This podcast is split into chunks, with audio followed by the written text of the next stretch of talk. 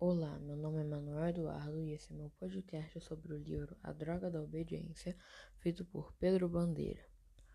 O livro começa falando sobre um grupo de amigos que se chamam Os Caras.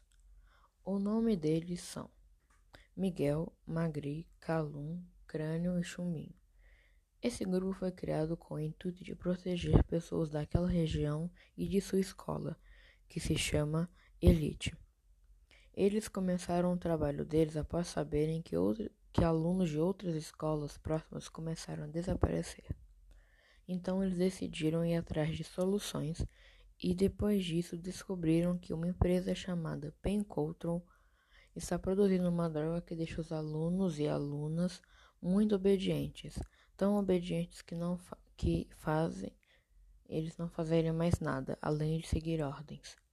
Chumbinho tenta descobrir o que era aquilo, invade a empresa, infiltrando-se na organização e informa por meio de mensagens os outros integrantes do seu grupo.